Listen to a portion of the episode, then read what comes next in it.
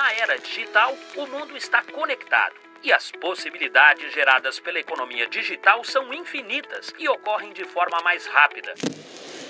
A indústria, o comércio, o agronegócio e governos buscam na tecnologia alternativas para ganhar em produtividade, agilidade e precisão de informações.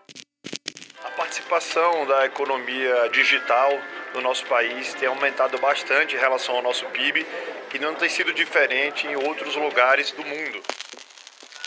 A China é o país onde o dinheiro em papel foi inventado e provavelmente vai ser também o país onde o dinheiro em papel vai ser aposentado.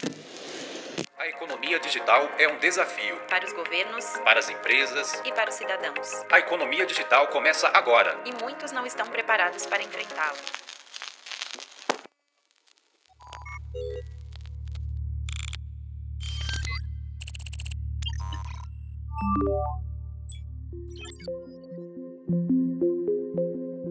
Você sabe o que é economia digital? De acordo com o economista e doutorando na Unicamp, Alírio Aguilar, economia digital pode ser entendida como a incorporação da internet e das tecnologias digitais nos processos de produção, comercialização e distribuição de bens e serviços. A economia digital está composta por uma ampla gama de inputs, ou seja, de implementações, que relacionam habilidades digitais, sistemas eletrônicos, equipamentos de comunicação e operações realizadas nos meios virtuais. Desde as transferências bancárias rotineiras que você realiza no seu dia a dia, até a compra de títulos ou a contratação de seguros para o seu carro ou para a sua propriedade, por exemplo. Mas o quão abrangente é essa economia digital no mundo contemporâneo?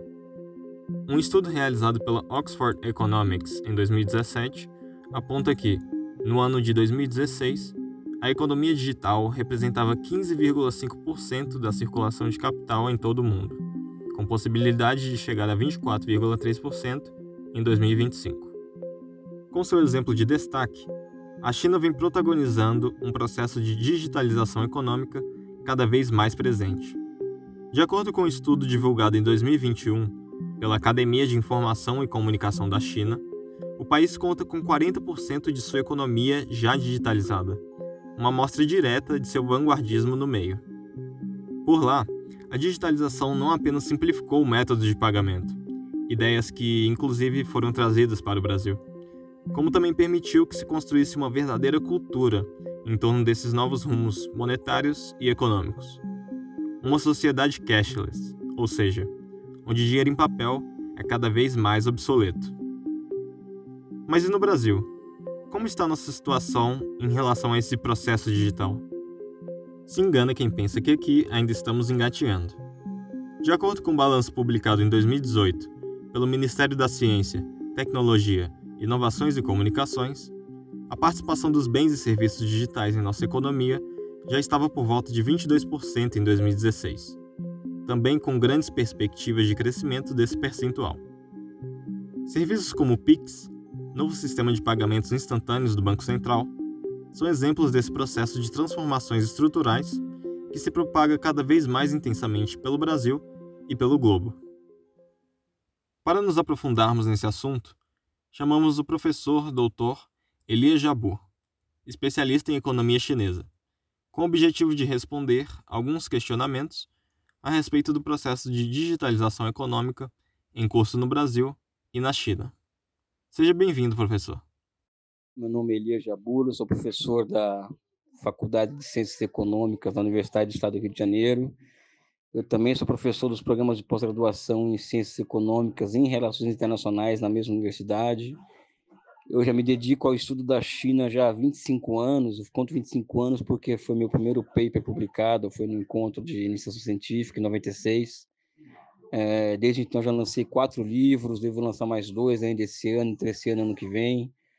É, lancei um recentemente, um livro em duas edições, é, China, Desenvolvimento e Socialismo sete décadas depois. E estou aqui à disposição de vocês para, as questões e é uma honra muito grande estar por aqui. Muito obrigado, professor. Bom, para começar, acho importante o ouvinte entender mais sobre o contexto da experiência da China. Então, Quando e como a economia chinesa tomou rumos digitais? Se pode dizer que ela foi vanguardista nesse sentido? Sim, a China é uma vanguardista, assim, nesse sentido da digitalização da, da sua economia, por conta da constituição de muitas empresas de alta tecnologia, é, principalmente privadas, e que foram desenvolvendo, primeiro, alternativas ao sistema, vamos dizer assim, de redes sociais é, norte-americanos, como Google, Facebook, é, Twitter e, e, outras plataformas. Né? Os chineses eles construíram plataformas muito próprias disso daí. E a partir disso, os chineses eles conseguiram sair na frente dos outros países na, no casamento entre todas essas plataformas e redes sociais e a transformação também de trans, transformação também é, dessas redes sociais em meios de, como meio de pagamento, por exemplo, o WeChat, que é um que é um aplicativo que eu também tenho comigo aqui, né? no meu celular, também dá para fazer pagamento na é, de contas e fazer compra com isso, né? Ou seja, eu tive na China a última vez em 2018 e e eu andava com dinheiro no bolso e não entendia nada das pessoas usando uma rede social, assim, o código de barras do que tem na rede lá, uma, uma coisa assim, que, tem, que dá acesso à conta bancária da pessoa para fazer pagamento digital, né? Então, eles estão muito na frente disso e não foi nenhuma surpresa, por exemplo, deles, inclusive, lançarem agora, estarem lançando uma moeda digital chinesa, né?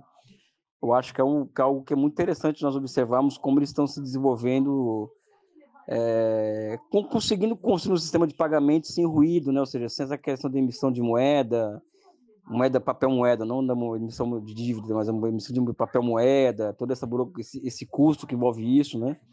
Eu acho que a digitalização dos meios de pagamento é uma é uma forma interessante de agilizar a forma como o próprio sistema funciona, né? E tendo em mente esse exemplo chinês, algo no processo da digitalização econômica chinesa e na forma como as transferências monetárias lá acontecem, foi espelhado para o Brasil atual? Sim, os chineses eles acabam que, como eles saíram na frente dessa, desse processo todo é, de digitalização de, de meio de pagamento, o Brasil também acaba que tendo um caminho semelhante. O Pix é uma, é uma, é uma plataforma interessante. Só que eu gostaria de remontar lá atrás. O Brasil ele acaba que, que retornando a um posto, ou seja, de ter algum nível, nívelzinho, vamos dizer assim, de vanguarda tecnológica, que, para quem não sabe, o Brasil é o primeiro país do mundo a ter caixa eletrônica, né? ou seja, o sistema de informatização bancária no Brasil é... O Brasil foi, o Brasil foi vanguarda mundial nisso, né? É, a, computadorização, a computadorização do sistema bancário, assim, enfim, o Brasil foi, teve um papel muito grande nisso, né? E é evidente que, o, que a China vai apontando não só para o Brasil, mas para o resto do mundo, um caminho, vamos dizer assim, de, de uma nova fronteira tecnológica sobre os meios de pagamento, digitalização. E o Brasil, com o Pix, basicamente, é o grande exemplo disso, né? ou seja, você faz uma transferência em questão de minutos, enfim. É, sim, a China está mostrando o caminho para o Brasil e para os outros países do mundo.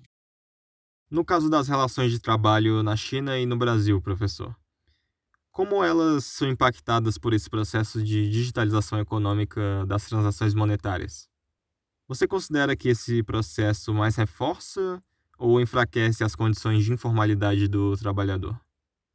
Essa questão das relações de trabalho no Brasil e na China e, e, o papel da digitalização, acho que são questões diferentes. Né? Primeiro que as relações de trabalho na China, elas estão caminhando para um grau de formalização muito grande, ou seja, enquanto no Brasil a a, a formalização está caindo muito por conta do fim das leis trabalhistas, toda a revogação de boa parte delas. A China, as leis trabalhistas estão, numa, estão se expandindo, né? Por quê? Porque ela existe uma estratégia voltada para não somente para assegurar direitos aos trabalhadores, mas também de formar uma, uma base, vamos dizer assim, para a constituição de um grande mercado interno no país. Então, as relações de trabalho tendem à formalização por conta disso, além, além do fato, claro, da capacidade de combate da classe, da, da classe trabalhadora chinesa, né, que obriga o Estado a se, a se posicionar, vamos dizer assim, no que cerne é, o, as relações de trabalho por si só, né, ou seja, a China, de cada 10 causas trabalhistas, os trabalhadores ganham 9, dizem as estatísticas, né? É, a, a digitalização, evidente que tem, tem um papel nisso daí também, né? Mas eu acho que a digitalização não é somente tem um papel nisso, mas tem um papel maior, que é o papel, inclusive, de, entre aspas, de de acumular dados, né? Ou seja, alguém que tem o WeChat, assim como aqui no caso do Ocidente, o Google, o Gmail, é, você fornece muitos dados, né? Vamos dizer assim, para essas plataformas, né? E essas plataformas se utilizam dessa, desses dados para fazer uma série de coisas, inclusive entregar para o Estado para fins de controle social, né? Eu acho que a China tá, é um país bem adiantado nesse sentido. Não vou fazer nenhum juízo de valor em relação a isso, até porque a China é um país que vive, é um país muito, muito peculiar né, nesse aspecto, porque tem toda essa guerra tecnológica, guerra informacional, é, tem todo o histórico de intervenção estrangeira sobre os países é, que não assinam embaixo das práticas norte-americanas, enfim, a China hoje é, um, é alvo de uma, de uma guerra semiótica, né? Então, eu não faço nenhum juízo de valor sobre essa questão do controle social por conta disso, por uma questão puramente histórica, né? E sim, é, a digitalização é um meio de, de facilitar tanto a formalização do trabalho, quanto a não formalização, quanto o controle social, quanto, enfim. É, acredito que a, a digitalização tem um papel muito grande na regulação e na desregulação do trabalho. Trazendo essa questão para o contexto bancário atual, os bancos brasileiros estão aproveitando essa situação digital e zerando algumas taxas diretamente para os trabalhadores, inclusive de cartões de crédito. Várias empresas agora possuem seu próprio cartão, por exemplo. Sendo assim, professor, você acredita que a digitalização pode acabar trazendo um processo alienante, no sentido de uma ostensiva facilitação do consumo associada à geração de mais endividamentos? Digitalização, processo de alienação, acho que sim, cara acho que tudo que tudo que facilita o processo de consumo e tal, ele ele abre uma avenida para ampliação do consumo, né? O processo do fetiche da mercadoria, essa coisa toda, né? Agora, não sei se é, se é a digitalização em si que, que causa isso, né?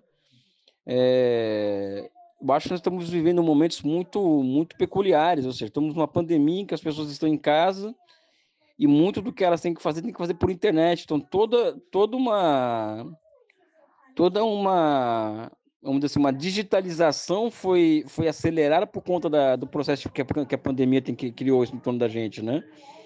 Então tem até o, uma inflação de alimento aí por conta totalmente do consumo em casa de é, de alimento, de pedir para o restaurante, isso, aquilo, e tem relação com a digitalização. Então, é um, é um, é um meio que não tem. É uma estrada meio sem. sem não tem como fugir dela, né?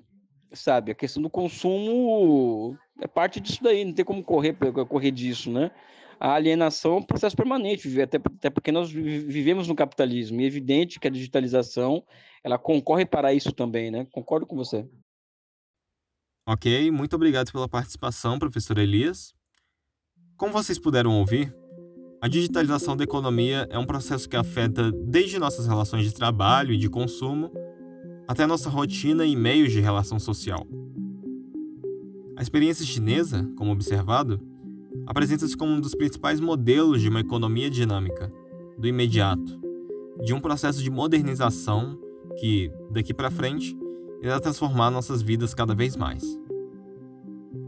A partir do que escutamos, entendemos que esse processo de digitalização se trata de uma necessidade pioneira na busca por simplificação, inclusive burocrática, do nosso dia a dia, em especial naquilo que rege nossa inserção no meio social, a economia. Seja esse processo no Brasil, na China ou em qualquer parte do mundo.